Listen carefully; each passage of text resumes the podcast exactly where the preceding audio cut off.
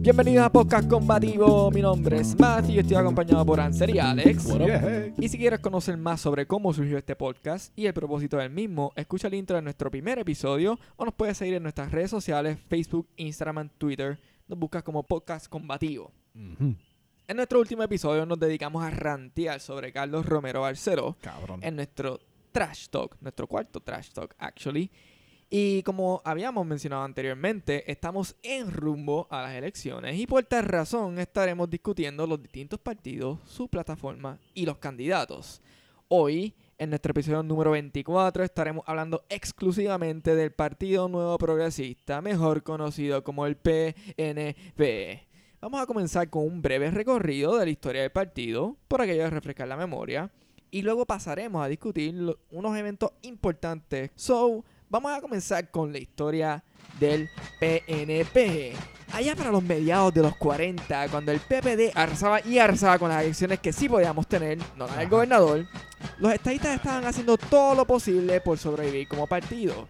En el 1944, el partido Unificación Puertorriqueña Tripartita se separó en sus, en sus partidos originales y los liberales y socialistas se fueron para sus respectivos partidos, que no eran el PPD, by the way. Y los republicanos cambiaron su nombre a Progresista Puertorriqueño, ese partido que al fusionarse con el Partido Unión Republicana, como si fuera Dragon Ball Z, Yeah, y hats. el nombre más original del mundo, el Partido Unión Republicana Progresista. Wow. Aunque en el 48 se dieron cuenta del estúpido que era su nombre y se lo cambiaron al Partido Estadista, dirigido por Celestino Iriarte. En 1956, bajo el liderato de Miguel Ángel García Meléndez, volvieron otra vez a cambiar su nombre al Partido Estadista Republicano. Per. Al menos este nombre se mantuvo hasta el 68, cuando todo el mundo abandonó el partido y se fueron a un nuevo partido creado por la autopista Luis José Ferré, que decidió llamarlo Partido Nuevo Progresista. Esta movida, by the way, de crear el PNP fue junto a Justo Méndez y Carlos Romero Barceló. Colorín colorado, este cuento es republicano. But wait, there's more. Vamos a hacer un recap por décadas para ver qué trajo consigo el PNP. Entre 1970 y 1980, Luis A. Ferré perdió la gobernación y básicamente Romero Barceló lideró el partido en todos los sentidos.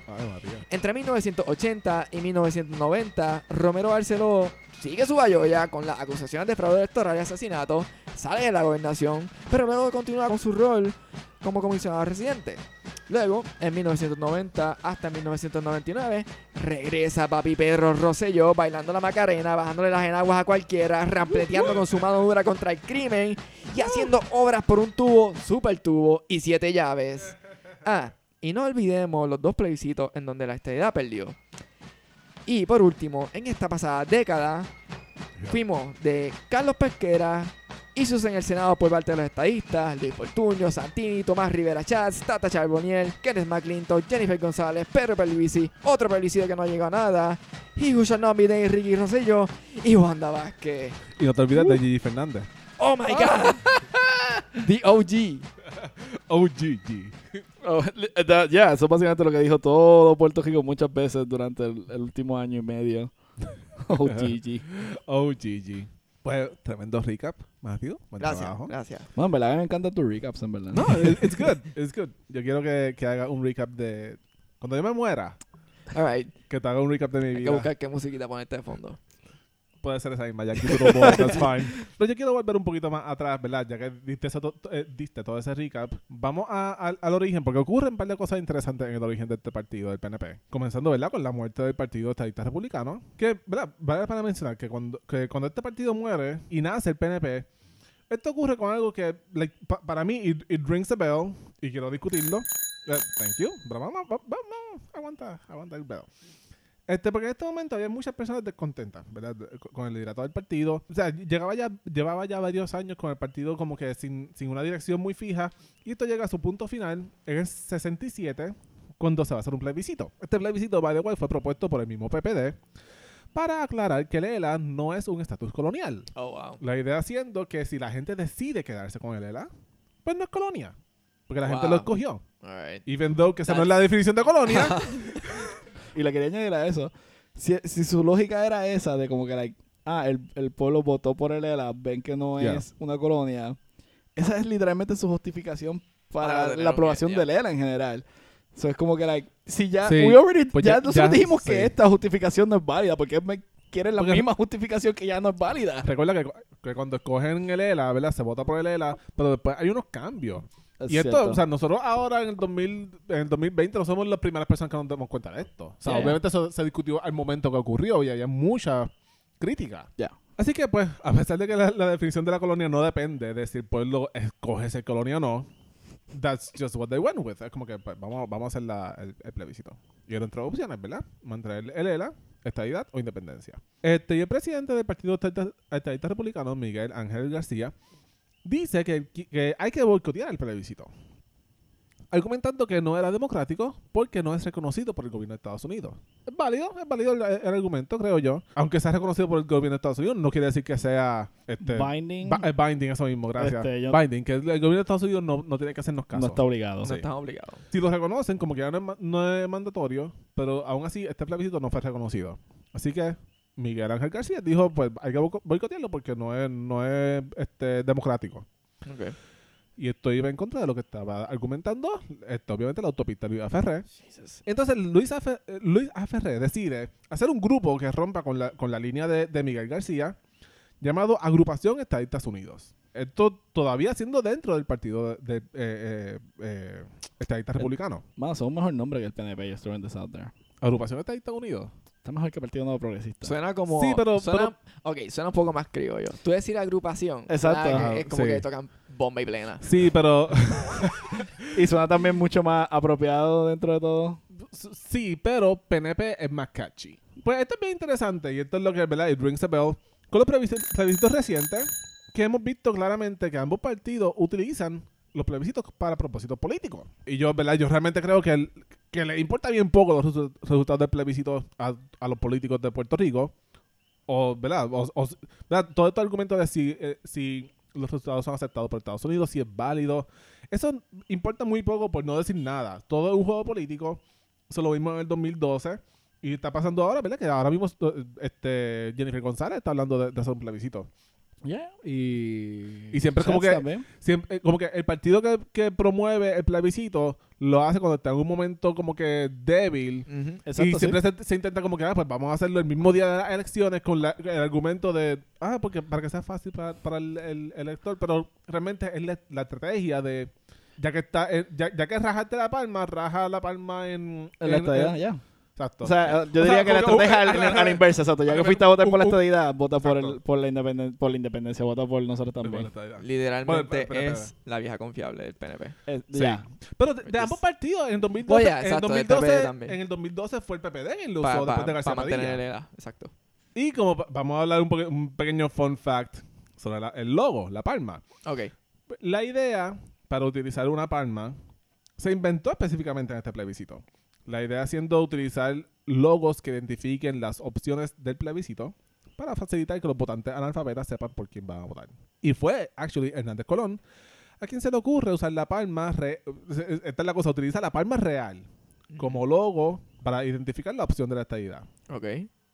Este, y cuando Ferrer se separa del PER, o sea, del Partido eh, Estadista Republicano, y funda el PNP, quiere se- seguir utilizando el mismo logo, pero los tribunales se lo impiden, diciendo que como fue un símbolo que se utilizó en otra elección para otra cosa, ¿verdad? Como que el, el PNP no existía, así que no, como que no lo puede usar. Eso ya se usó para otra cosa y no, y- y no lo puede usar.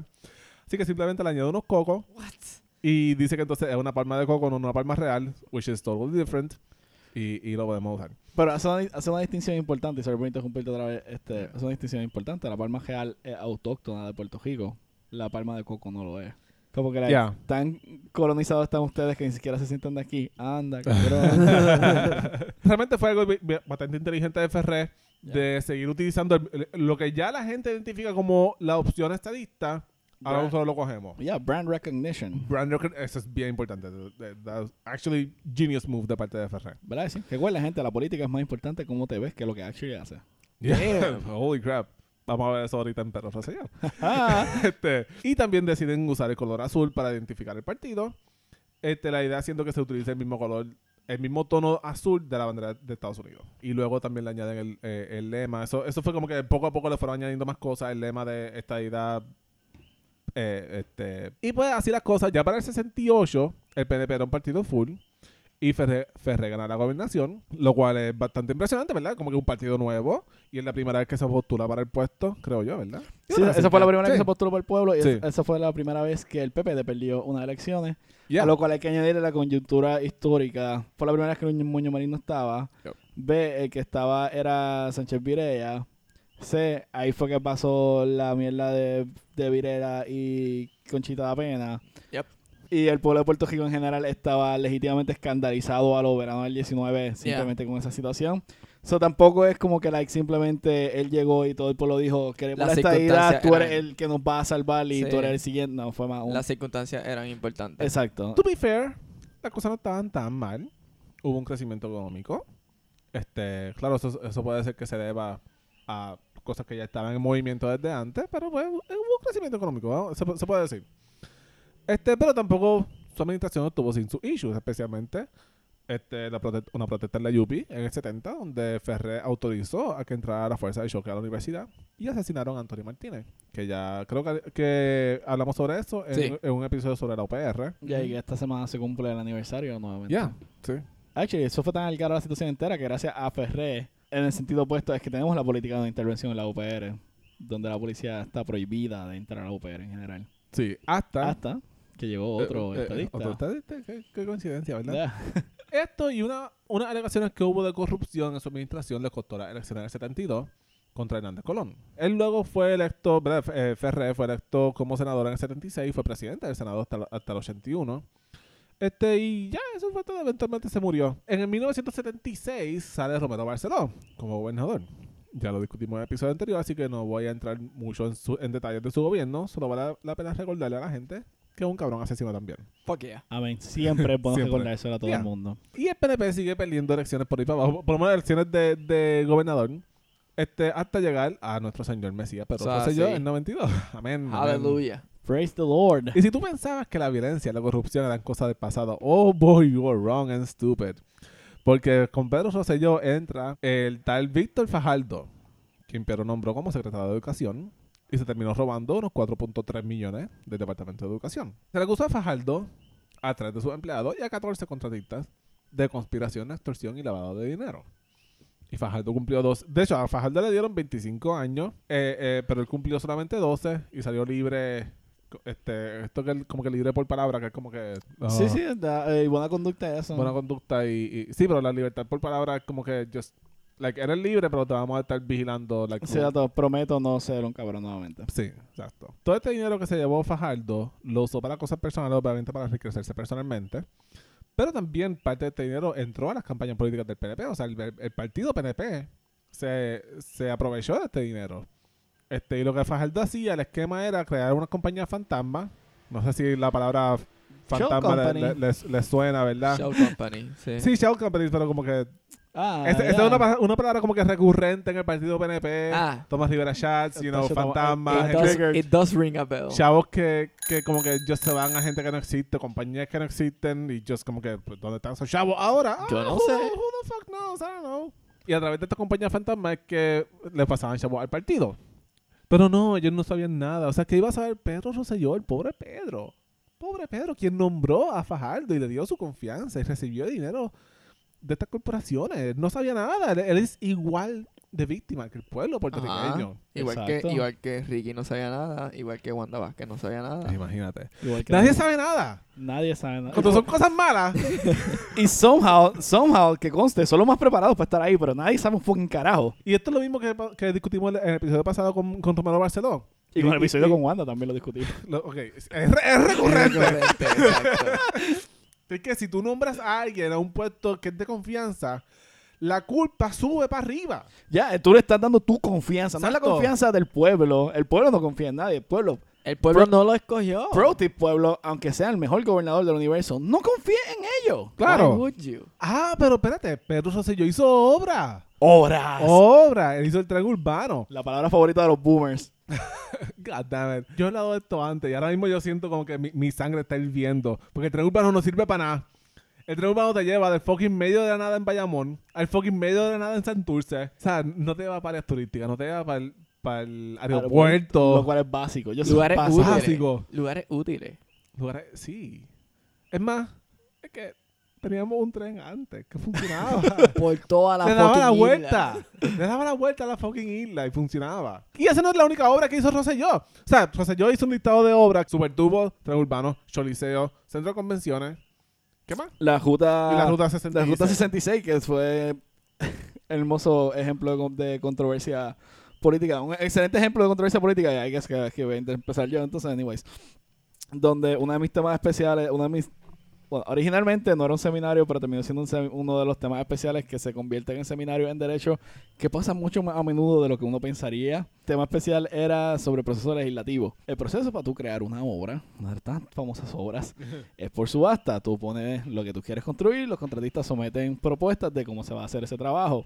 Vaya, esto en el gobierno es obligatorio. Exacto, esto, es una ley. Exacto. contrato a Claro. quien tú quieras. Exacto, esto es una ley. La única excepción la hemos discutido en los casos de emergencia, que es un caso de emergencia y como quiera tiene la salvedad de que después que tan pronto pase ese periodo de emergencia, tienes que entonces hacer el proceso de subasta. Exactamente. Sí. Y el proceso de subasta tiene sorprendentemente muchas reglas importantes.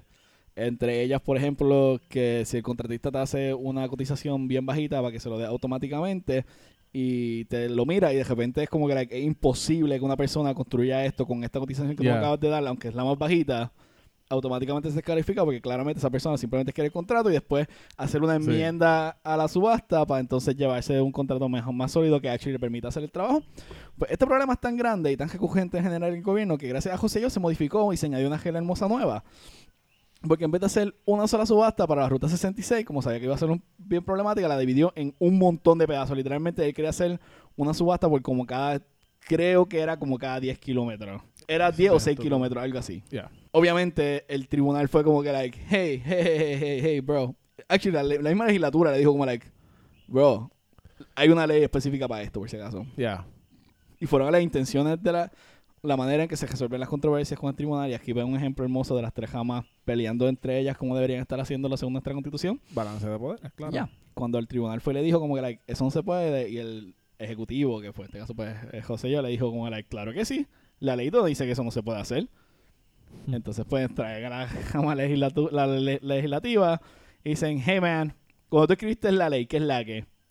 ¿Tú pensabas que esto se podía? Y la legislatura inmediatamente le dijo like, no, like, wow. baja- bájala esta mierda, no. Vaya, güey, esto es verbatim. Así fue que lo dije. Bájale a esta Yo, mierda. yo quiero pensar que, ya, yo quiero pensar que la, la, la sesión fue así mismito. Eh, esa J 66 es relativamente útil entre todo al final del día, pero ya. Pero fue- Esta, es la, esta es la cosa, porque esto es lo que ocurrió con todas las obras de Pedro Rosselló. Él daba un contrato, la, a- en la, la- se hacía una subasta, y salía una persona a decir, este, ah, yo te construyo el tren urbano por 20 millones.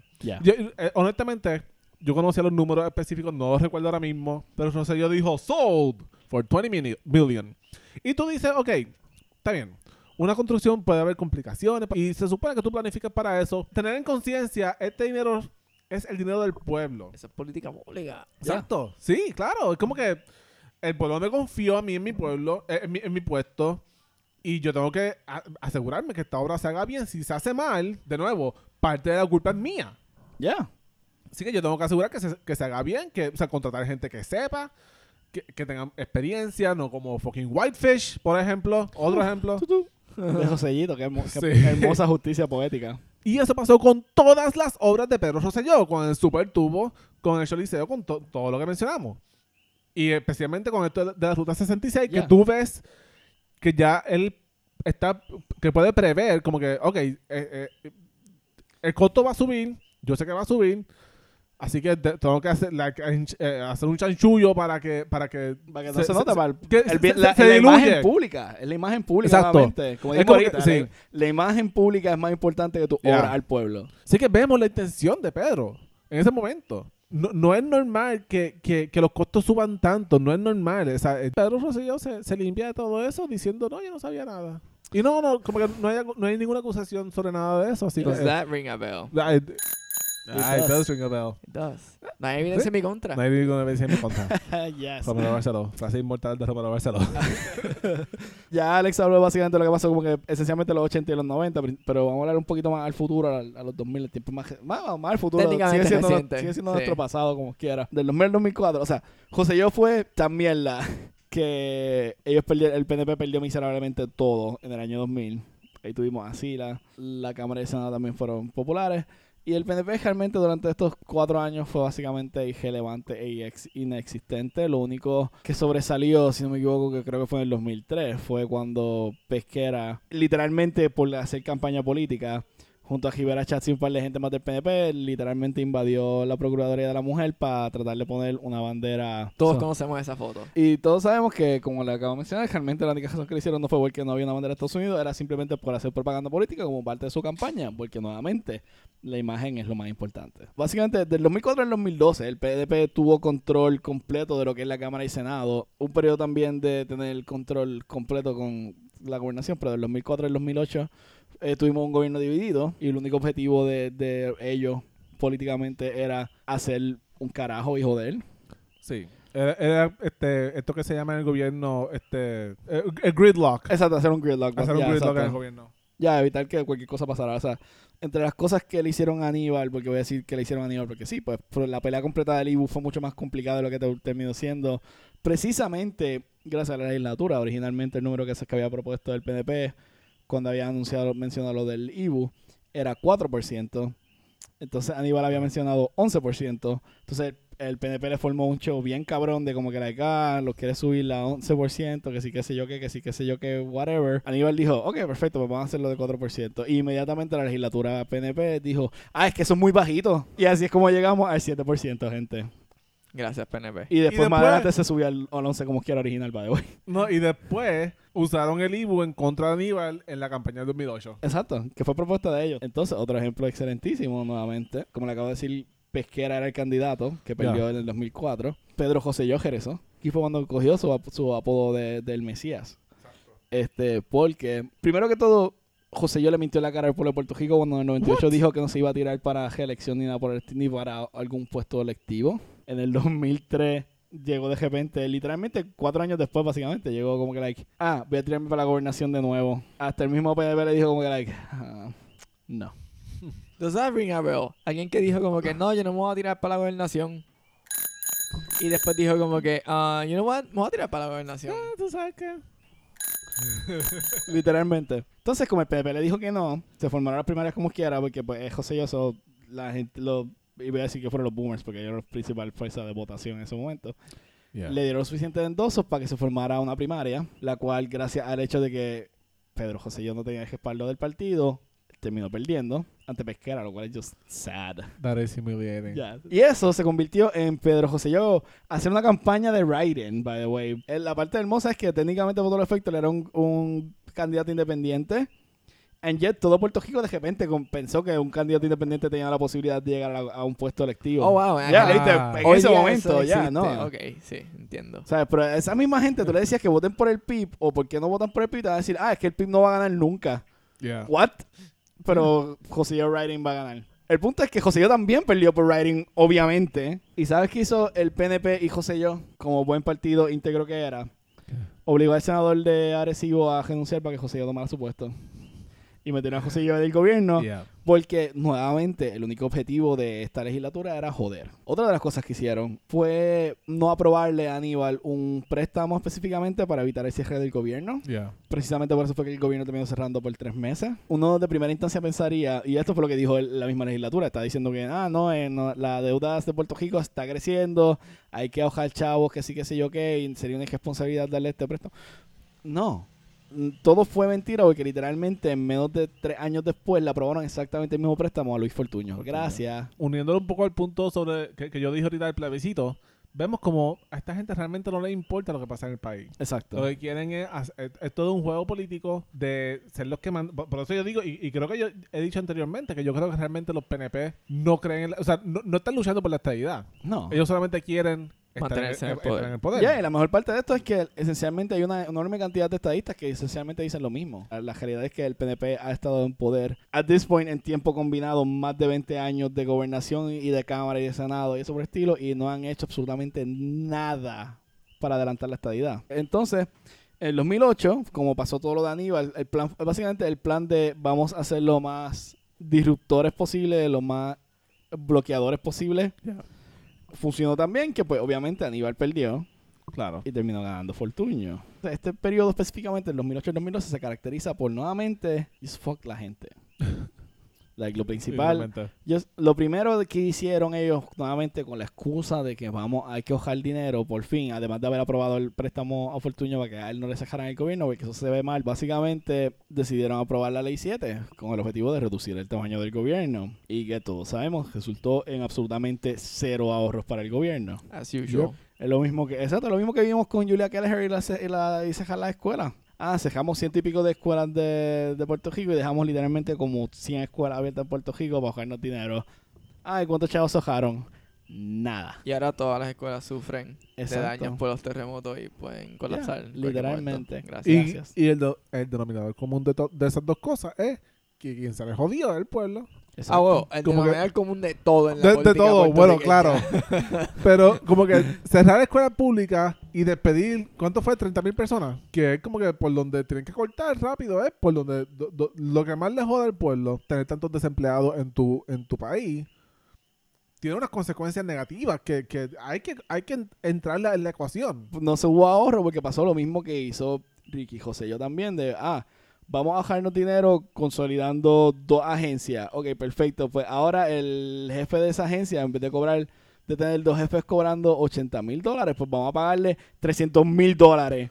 Que si saben matemática básica es mucho más de lo que cobraban los dos agen- jefes de agencia separados. Es que pues ellos no podían hacerlo. Con ese dinero, no les daba para hacerlo. exacto. Y el nuevo necesitaba el dinero de ellos más el de él para poder hacerlo. exacto pues Fortuño hizo exactamente lo mismo It's Fortuño free- it's free logic. Ya, Sí. Fortuño literalmente despidió a 30 mil empleados públicos para ahorrar ese dinero y procedió a contratar un montón de asesores porque legítimamente lo eran como 10, de los cuales casi todos cobraban casi 200 mil dólares. Again, es porque están viendo los trabajos en el gobierno como una profesión rather than un Right. servicio Exacto, público. es un servicio público. Y no solamente eso, o sea, eso es como que lo superficial. Por detrás de eso está la posibilidad de, de enriquecerse. O sea, Claro. estas personas están pensando, ok, mi partido está en poder, yo tengo unos favores, ¿verdad? Que me deben unos favores a mí o lo Ya. que sea. Así que yo sé que el gobernador va a tener, like, he's got, he's got my back. Cuando yo quiera pe- pedir más, más dinero, pues lo pido. O, ¿verdad? Como hizo Víctor Fajardo, que es como que yo quiero hacer un esquema de corrupción, que lo voy a hacer. Y le, le he dicho para atrás al partido y así como que me aseguro que, que like, I got my back covered. Ya, y no solamente eso, otra de las, cosas, de las características principales, y va por eso mismo, la primera de ellas es el hecho de que, pues, como se formó el show bien cabrón cuando Pedro José yo privatizó hasta el culo suyo, Yep. pues Fortuño dijo, ¿sabes qué? Yo soy diferente y no, no venimos a privatizar No todo. voy a privatizar mi So, culo. nosotros vamos a hacer la APP. Ah, Of course, Ah, la una alianza público-privada. ¿Viste? Sure. No estoy privatizando, solamente le estoy dando derecho exclusivo Mira. a una compañía privada por 30 fucking años, por migajas, para ellos administrar todo esto. Literalmente lo mejor que ha hecho el PNP es el marketing and branding. Amén, porque nuevamente, por como octava vez en este fucking episodio, lo que importa es la imagen. Y no solamente Fortuño hizo eso, para garantizarle que Fortuño hiciera esto y no le cuestionara absolutamente nada, tanto como esto, como la ley 7, la constitución establece que el Tribunal Supremo, la única manera de modificar los números, es por petición propia. Ahora bien, a través de la historia, el, legítimamente el Partido Popular Democrático ha tenido la, controlado la mayoría del Tribunal Supremo, los nombramientos, que son hasta que no son vitalicios, son hasta los 70 años, pero usualmente somos mágicamente eh, han timeado las cosas perfecto a que todos, excepto como uno de los, de los, de los jueces presidentes, han sido nombrados por el PNP, precisamente por la cabronada que hizo Fortuño para asegurarse de que no le tumbaran nada de los proyectos, eh, principalmente la ley 7, porque la ley 7 straight up viola el derecho al due process o al, yo no sé cómo era así en español, Debido proceso. al debido proceso de ley, gracias. Para asegurarse de que sabía que iban a haber controversias por todo esto, pues para asegurarse de que la iban a ganar todas, los jueces del tribunal Supremo de Puerto Rico, gracias a que se había retirado, no me acuerdo quién fue, una de las personas que estaba, tenían mayoría y los jueces del PNP fueron a solicitar a la legislatura escondidos literalmente, que conste, cuando digo escondidos literalmente estoy diciendo escondidos, a solicitar que aumentaran el número de jueces supremos a 9, de 7 a 9. O sea, adivina que de repente el PNP va a tener la mayoría. O sea, fue un movimiento tan cabronamente algaro, el canon más importante para los jueces específicamente es que no puedes ser político. Aunque no lo parezca, aunque la gente no lo crea, La tú no puedes participar No. de absolutamente nada político. Tú no puedes literalmente decir nada que se pueda interpretar como político en general. Como mucho, tú puedes literalmente saludar al gobernador de Puerto Rico. like, e- esencialmente la regla es tan estricta relativamente que tú puedes estar jangueando y te encontraste a un senador y eh, en teoría te debería ir. Obviamente estamos exagerando un poquito, pero realmente una, una No, regla un bien carajo. estricta. En Puerto Rico debería ser así. De- Debería hacerlo, pero la, la regla es, la es ridículamente estricta, en serio. Hernández Denton, cuando se enteró de esto, que literalmente, digo que se enteró, se enteró porque literalmente salió en las noticias por la tarde, hizo un comunicado, essen- like, straight up, basically insultando a la gente, que era una falta de respeto, que los compañeros se fueron de- a la espalda de todo el mundo sin discutirlo con el caucus, que el gobernador cómo se atreve a interferir, like, se formó mucho político, by the way, por esto, y un montón de gente estaba bien molesta con Hernández Denton cuando pasó, pero eh, era justificado. El punto es que fue tan cabrón que literalmente hizo que el juez supremo violara uno de los cánones de ética más importantes al expresarse públicamente. Like, no, cuando digo expresarse públicamente, no digo que emitió un comunicado escrito, fue como que una entrevista straight up pissed. So, esto fue una de las características de Fortuño y funcionó, terminó funcionando. Básicamente el Supremo nuevo, completamente controlado por el PNP, obviamente le aprobó todo. Nada de esto tiene que ver con la estadidad. O sea, nada de esto adelanta la agenda. Ni con el pueblo. No solamente Claro. eso, para mejorarlo aún. Este, y I guess que esto fue un tiro por la culata para Fortuño, no los jueces que Fortuño nombró para asegurar su presencia bien larga y presente del PNP en, en el juez supremo. Nombró a lo que hasta ese momento había sido el juez supremo más joven, que yo creo que fue Eric, este Eric Kokoff, o como se dice que es su apellido. I'm sorry, juez supremo, no me cuestionen porque no me sé tu nombre. El punto es que, como dije, no es vitalicio, son hasta los 70 años, pero acaban, el Fortuño nombró al juez más joven ever, que tenía Right. como 38 años. Simplemente para asegurar que iban a tener 22 años un juez supremo del Sí. Partido Nuevo Progresista o aliado entre ellos, aunque hay estudios, incluyendo actually uno que yo hice, son para una de mis clases, Uh. que establece que después de usualmente los primeros como seis años, la mayoría de los jueces supremos tienden a perder, y de los jueces nombrados por un gobernador esencialmente pierden ese bias Se completamente. neutraliza el, el bias. Eso fue lo más relevante de, la, de Fortuño, aunque también trató de crear el gasoducto con la idea, con la excusa de ser verde. Y también No. fue uno de los periodos, en los últimos legítimamente, con los últimos 30 años, donde más fondos federales hemos recibido, los fondos ARRA, los American Restoration Whatever the Fuck Act, que No. como todos sabemos, se utilizaron para todo excepto para fucking restaurar la fucking isla. Como pueden ver nuestras cajeteras y como pueden ver nuestra estructura y toda la infraestructura en general. Lo único bueno para lo que se utilizaron esos fondos fue para las escuelas del siglo XXI, con la excusa, con el punto importante y el caveat importante de que fue una escuela por municipio y que solamente se gelaron cosas cosméticas. Absolutamente nada estructural que, ¿saben qué? Gracias a los terremotos recientemente nos dimos cuenta de que No sirve para nada. fue retardado. Y además de eso, también con el impulso verde y hermoso de Uh. Fortuño, trató de ponernos un gasoducto que literalmente iba a fucking destruir todos los acuíferos de Puerto Rico, pero la energía de gas es más verde según él, a pesar de Ah. que es fuck nature. Porque aquí existe política pública ambiental. Exacto. Ajá. Protege el ambiente. ¿Cuál? Yeah. La misma que la misma que se Nosotros tenemos utilizó. un episodio entero sobre política pública donde especificamos cómo no existe. Exacto. Esa misma política fue la utilizada cuando con Fortunio también decidimos seguir siguiendo la bola jodando ahí de la energía verde. Decidimos hacer una granja de viento, un wind Uh. farm. Y dijimos, vamos a poner molinos de viento para generar electricidad. Y ¿sabes qué? Vamos a ponerlo en las tierras más fértiles de Puerto Rico y en un área que apenas tiene viento para, su- para generar suficiente, una cantidad de energía relevante. Again, no estás pensando, estás, o sea, la imagen se ve cuando tú estás bajando las cuestas de Se ven bien cool. y tú ves pasarina Se y ven tú cool. ves como que Los molinos mo- ahí, ¿verdad? ven Se- cool. ¿viste? Y tú no estás pensando en si están generando Sí. energía o no. La imagen que es más ven importante. Yo estoy pensando en eso. Lo último que hizo Fortuño relevante, porque técnicamente fue lo último, aunque fue a mitad de su, de su Todas las cosas que él hizo fueron las últimas que hizo. Tomando en cuenta que estuvo con Cuadrenio, sí. Ah, fue la huelga más grande de los en los tiempos recientes. Eso y, lo hizo esencial- y una gran cantidad de... Lo causó. Exacto, lo, causó. Y una cantidad enorme de violaciones eh, civiles y que llevaron a la reforma de la policía que ha hecho algo microscópicamente. So, I guess que gracias. Gracias, Fortunio. Gracias por nada. Wow. wow. Pues fue en este mismo periodo que Rivera Chats y el PNP decidió cejarle la grada al, a la legislatu- de la legislatura a todo el mundo. Claro. ¿Por qué? Porque sí. Es que vale la pena recordar que el PNP existe para traer la estadía para Puerto Rico. Y La- nada. La estadía para Puerto Rico no está en manos del PNP. No. O sea, todo esto, todo esto que estamos describiendo existe en una base de mentiras. Yes. Que cualquier eh, eh, persona del gobierno PNP que diga que está luchando por la estadía de Puerto Rico, Rivera Chats. t- cualquiera, cualquiera, y de- ¿Qué tal, Chablin? Gigi Fernández, está Jennifer González. Guys, tómese una horse, puño. cualquier persona que diga que lucha por, por la estadía de Puerto Rico, o te está mintiendo o es un bruto que no sabe nada. Ambas cosas. No, eh, o sea, ok, pero sobre la posibilidad de, que- de que Puerto Rico sea Estado, so- sobre la posibilidad, ¿verdad? O, o- o la, como que el proceso para que Puerto, Puerto Rico sea Estado. straight up 100%. O sea, hay personas, yo creo fielmente que hay personas que conocen la estadía para Puerto Rico, no va a llegar, pero yo digo que soy estadista porque me trae votos y yo quiero estar en poder. De calle. Y hay otras personas que quizás fielmente, de corazón, piensan, ah, sí, nosotros hay que votar por Bloomberg, porque Bloomberg dijo que, va- que quiere la estadía para Puerto Rico, así que hay que votar por él porque eso es lo mejor. El mensaje final es como que no hay una tercera opción. Ya. O son brutos o te están mintiendo. Exacto. Either way, te han equivocado. Entonces, eh, desde el 2012 al 2016, el PNP fue minoría, perdieron todo. Eh, y esencialmente se dedicaron a ser las víctimas durante esos cuatro años. ¿Cuándo no? Ya, like, esa fue la mejor parte. Like, literalmente ellos básicamente se dedicaron a negarse que habían hecho todo lo que habían hecho los últimos Yeah. como 12 años que estuvieron en poder. Eso nos trae los tiempos recientes del PNP, los actuales.